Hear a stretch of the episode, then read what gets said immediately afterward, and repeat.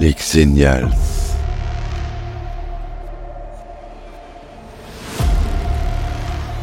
Le podcast de la génération Star Wars.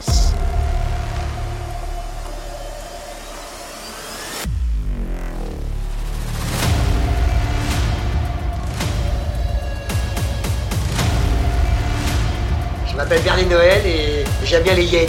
Parce que la hyène, c'est un, un animal dont on parle jamais, alors que c'est un animal qui peut, être, qui peut être très important. Parce que moi, je trouve qu'être ami avec une hyène, souvent, c'est plus important qu'être ami avec des, avec, avec des vrais amis. C'est, elle vous protège. Si il y a du danger, eh ben ouais, ben moi, je suis avec une hyène. Bonjour, bienvenue sur les Xenials, le podcast euh, de la génération 81. J'espère que vous allez bien. Aujourd'hui, un épisode euh, sur euh, l'histoire d'Internet. Comment est né ce fameux réseau dont on ne peut plus se passer. Quels sont les points à savoir pour comprendre quel est le fonctionnement de ce fameux réseau? On va commencer par un bref historique. L'histoire d'Internet remonte au début des années 1960 L'idée d'un réseau informatique permettant aux utilisateurs de différents ordinateurs de communiquer se développa par de nombreuses étapes successives.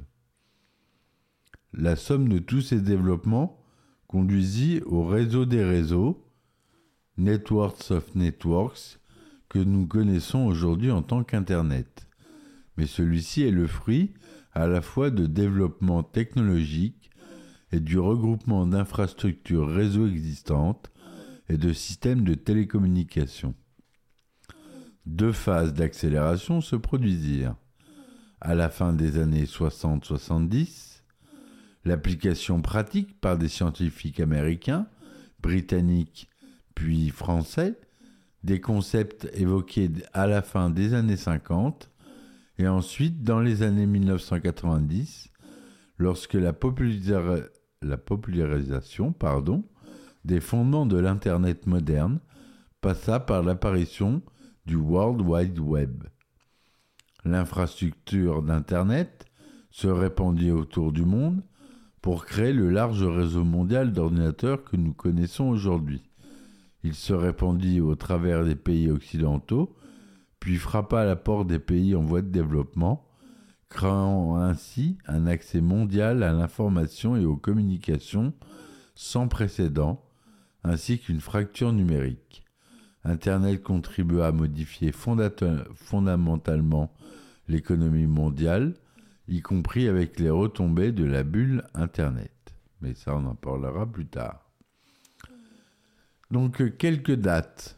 En 1958, c'est les laboratoires Bell qui crée le premier modem.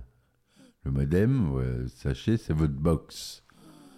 L'ancien nom que donnait au box, c'était le modem, modulateur de fréquence, qui permettrait de transmettre des données binaires sur une simple ligne téléphonique, ce qui se passe aujourd'hui avec Internet, mais qui est de plus en plus maintenant remplacé par la fibre optique. En 1962, on a les débuts de la recherche sur DARPA, une agence du département de la défense américaine, où JCR Leader défend avec succès ses idées relatives à un réseau global d'ordinateurs. En 1967, arrive la première conférence sur ARPANET. On verra à quoi correspond ARPANET ARPANET, c'est le premier réseau euh, militaire qui a été créé en 1957, pour être exact, en pleine guerre froide. Et l'ARPANET, qui s'appelle Advanced Research Projects Agency, agence pour les projets de recherche avancée, le but est de permettre aux communications de résister à un conflit nucléaire en remplaçant un système centralisé de nombreuses machines reliées entre elles.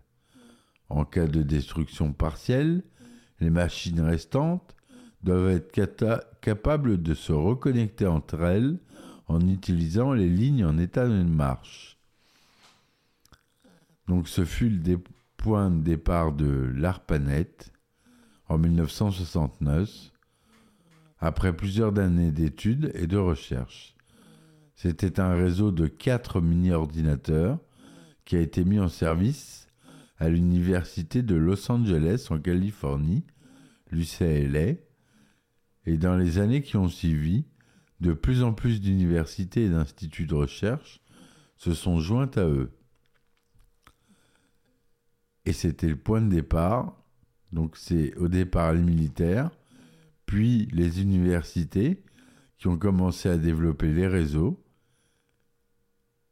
Et c'est lors de la première conférence internationale sur les communications informatiques à Washington en 1972 qu'est apparue la nécessité de mettre en place des protocoles de communication communs. Entre 1972 et 1974 sont réalisées les premières spécifications des protocoles Internet comme Telnet, le système FTP et le système TCP. En 1977, le format des messages électroniques est défini. Les messages électroniques, les emails donc. Donc le format des emails date de 1977. Les premières connexions internationales sont mises en place à partir de Londres et de la Norvège.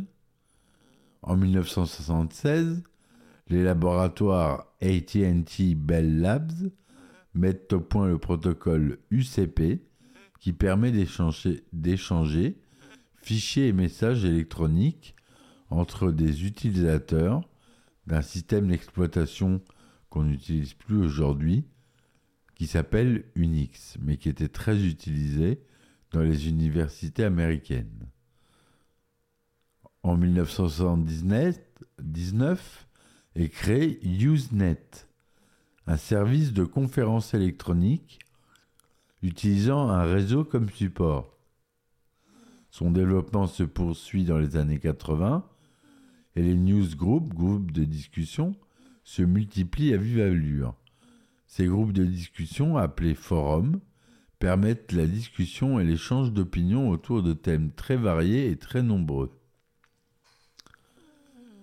La naissance d'Internet tel qu'on le connaît aujourd'hui grâce au protocole TCP/IP, Transfert Control Protocol Internet Protocol. IP, c'est votre adresse, vous savez, vous avez peut-être déjà entendu parler de votre adresse IP. C'est votre adresse comme l'adresse de chez vous. Sauf que c'est numérique. On sait que ça vient de chez vous grâce à cette adresse. Donc les réseaux peuvent s'interconnecter. C'est la naissance d'Internet dont les militaires se détachent définitivement en créant leur propre réseau, Milnet. ARPANET est intégré au NSF-NET, réseau national de la Science Foundation en 1990. Ce réseau est le point de départ d'Internet. De 87 à 91, grâce à des fournisseurs privés, les routeurs, les entreprises commencent à se raccorder à Internet. Au début, la navigation sur Internet se faisait uniquement par du texte. C'était les serveurs Gopher. En 89, date de la création de la norme HTTP, HTTP que vous voyez au début des adresses Internet d'aujourd'hui, HTTP www.google.com, mise au point au CERN à Genève, le principe de l'hyperlien offre aux utilisateurs une interface graphique conviviale connue sous le nom de Mosaïque. Mosaïque qui fut le premier navigateur. Depuis 1992, les fournisseurs d'accès permettent à des millions de particuliers de rejoindre le, web rendu dorénavant facile par la création du World Wide Web, WWW, toile d'araignée mondiale. Et c'est là où ça explose. En 96, on recensait déjà 12,9 millions d'ordinateurs reliés à Internet. Depuis, ce, nombre a cesse d'augmenter. On l'estimait fin 98 à plus de 30 millions. Les particuliers sont notamment de plus en plus nombreux à posséder un ordinateur relié à Internet. Et euh, en 1996, le lancement du projet Internet 2, conçu pour les hauts débits, grâce à un nouveau protocole, l'IPv6, avant c'était l'IPv4, est, lancé. Et euh, ça n'a pas connu un grand succès.